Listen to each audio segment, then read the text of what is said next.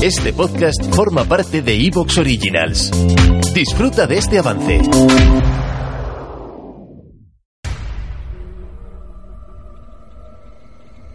Bienvenido al mundo de lo desconocido.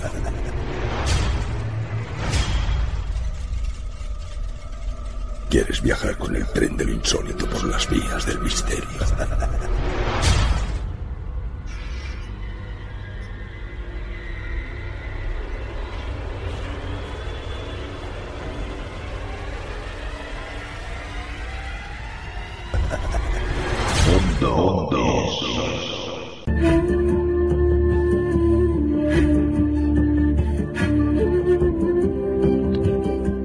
Iniciamos una nueva andadura del lado del misterio, buscando el camino de la verdad.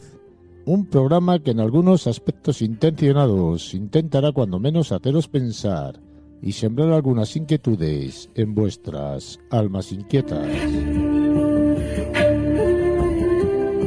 De la mano de un servidor esta noche iniciaremos Mundo Insólito Radio con el investigador de la fotografía fantasma Luis Merino. Luis nos contará la vida y obra de un influente ocultista, místico, alquimista, escritor, poeta, pintor, alpinista y mago ceremonial británico que fundó la filosofía religiosa Telema. Luis nos hablará esta noche de la vida del conocido mago negro, Alistair Crowley. Seguiremos el camino de lo insólito por el mundo de la ufología viajando hasta la siempre bella Argentina, donde nos encontraremos con el investigador del fenómeno extraterrestre Carlos Alberto Yurchuk. Carlos nos contará las peripecias que un joven de 12 años tuvo con un aparato volante no identificado mientras realizaba sus tareas cotidianas rurales. Llegaremos al Ecuador de Mundo Insólito Radio con el compañero de fatigas, investigador de los fenómenos paranormales, Juan Manuel García. Juan Manuel intentará esta noche hacernos ver que todos tenemos la capacidad y la posibilidad de ser mediums y sensitivos. Sin prisa, pero sin pausa, entraremos de lleno en la segunda mitad del programa con la profesora de lengua y periodista de investigación Alba Lovera. Con Alba hablaremos de la magia y la energía que a nivel esotérico tiene nuestro cabello. Y esta noche finalizaremos Mundo Insólito Radio desde Barcelona. Antonio Vázquez, estudioso del fenómeno ovni, nos contará algunas de las teorías de la conspiración que relacionan al fallecido presidente de los Estados Unidos, John Fitzgerald Kennedy, con la llegada de los seres no terrestres a nuestro planeta Tierra. Esperando y deseando que el programa sea de vuestro agrado, os habla Juan Carlos Baruch Hernández y esto es Mundo Insólito. Mundo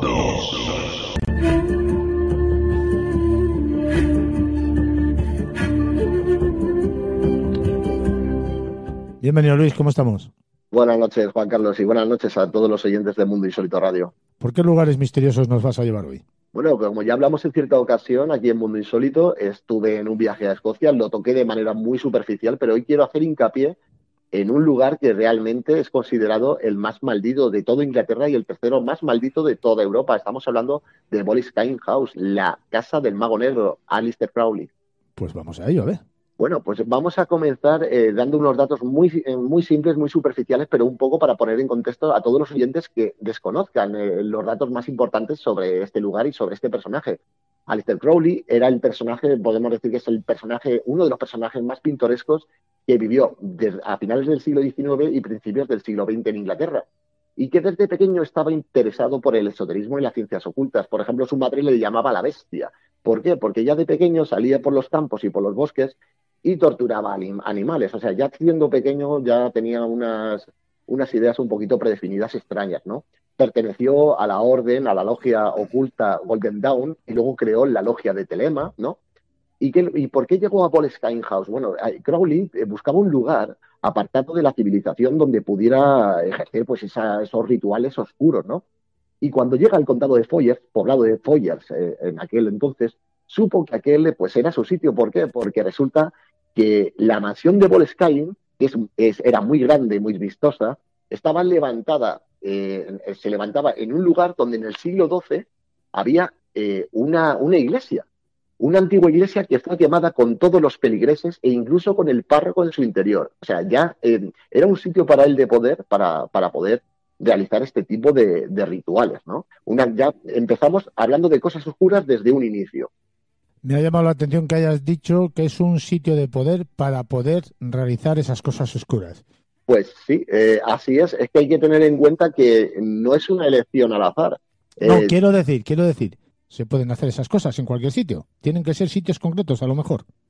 No, se pueden hacer en cualquier sitio, pero el resultado se supone que para conseguir un resultado positivo respecto a esos rituales tienen que ser en lugares que estén catalogados desde era antigua como sitios de poder, ya sea por sus energías telúricas, ya sea por la historia trágica que conlleve. Y claro, es que la zona de, de, de tiene todo esto y mucho más. Mira, te voy a seguir contando, Juan Carlos.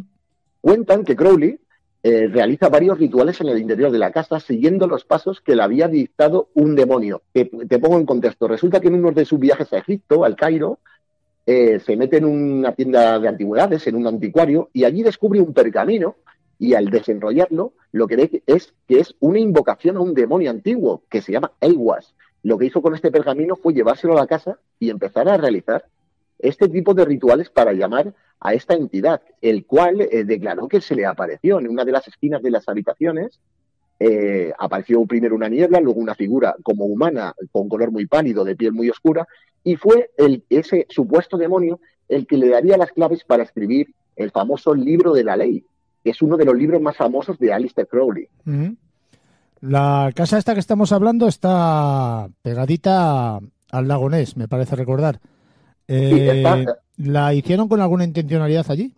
No, no, en realidad, eh, luego ha- hablaremos un poquito más de, de este tema. Hay que tener en cuenta eh, que hay muchísimas casas. O sea, realmente la intencionalidad de, de poner esta casa por parte de Alistair Crowley en este sitio era porque ahí había las ruinas de una vieja iglesia que, donde se había quemado todo el mundo, incluso el párroco. Entonces dijo, bueno, un lugar negativo con tragedia me puede venir bien para hacer cierto tipo de invocaciones.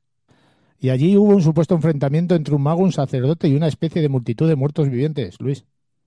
Sí, pero ya sabemos que esa parte es leyenda urbana. Es leyenda, o sea, ¿no? se cuentan, sí, es leyenda urbana. O sea, realmente se cuenta la historia de los sacerdotes enfrentados, también se cuenta la historia de que uno de los que murió, sus últimas lágrimas crearon una especie de riachuelo cercano allí, pero eso ya pertenece un poco más a folclore, ¿no?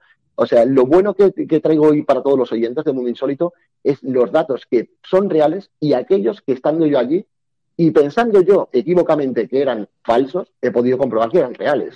Y lo está hablando una persona que tiene una capacidad tremenda para poder justificar de manera razonable cualquier anomalía que pueda llegar a percibir. Luis. Así es, así es. Hay que tener teniendo encima eso en cuenta. Pero sí que hay ciertas cosas que yo pensaba que eran leyendas urbanas y no, sí que son ciertas. Pues vamos a ella a saber. Pues bueno, vamos a, a tocar, por ejemplo, otra curiosidad. Eh, Alistair Crowley también hablaba en su momento eh, de un hombre que él había contratado para trabajar en su casa. Y debido a se ve que a este tipo de rituales, este hombre se había vuelto loco y en una ocasión intentó asesinar al propio Crowley, ¿no?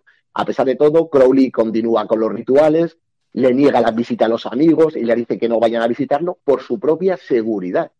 ¿Dónde está el culmen de la casa de Bolestein? Resulta que un buen día, eh, mientras está realizando estos rituales que llevaban semanas, o sea, no es una cosa que se hiciera en cinco minutos este tipo de rituales, resulta que tiene que dejar el, uno de los supuestos rituales abierto, porque resulta que eh, le piden eh, que vaya a ayudar a su mentor a París, a Francia, Samuel Liddell de la sociedad Golden Dawn, quien le, llama para una reunión urgente y deja ese ritual abierto eh, claro, estando en la casa, pues imagínate, estaban las personas que limpiaban la casa, estaba su mujer. ¿Cuál es la sorpresa cuando regresa Crowley de, de esa reunión? Bueno, pues aquí vienen varias curiosidades.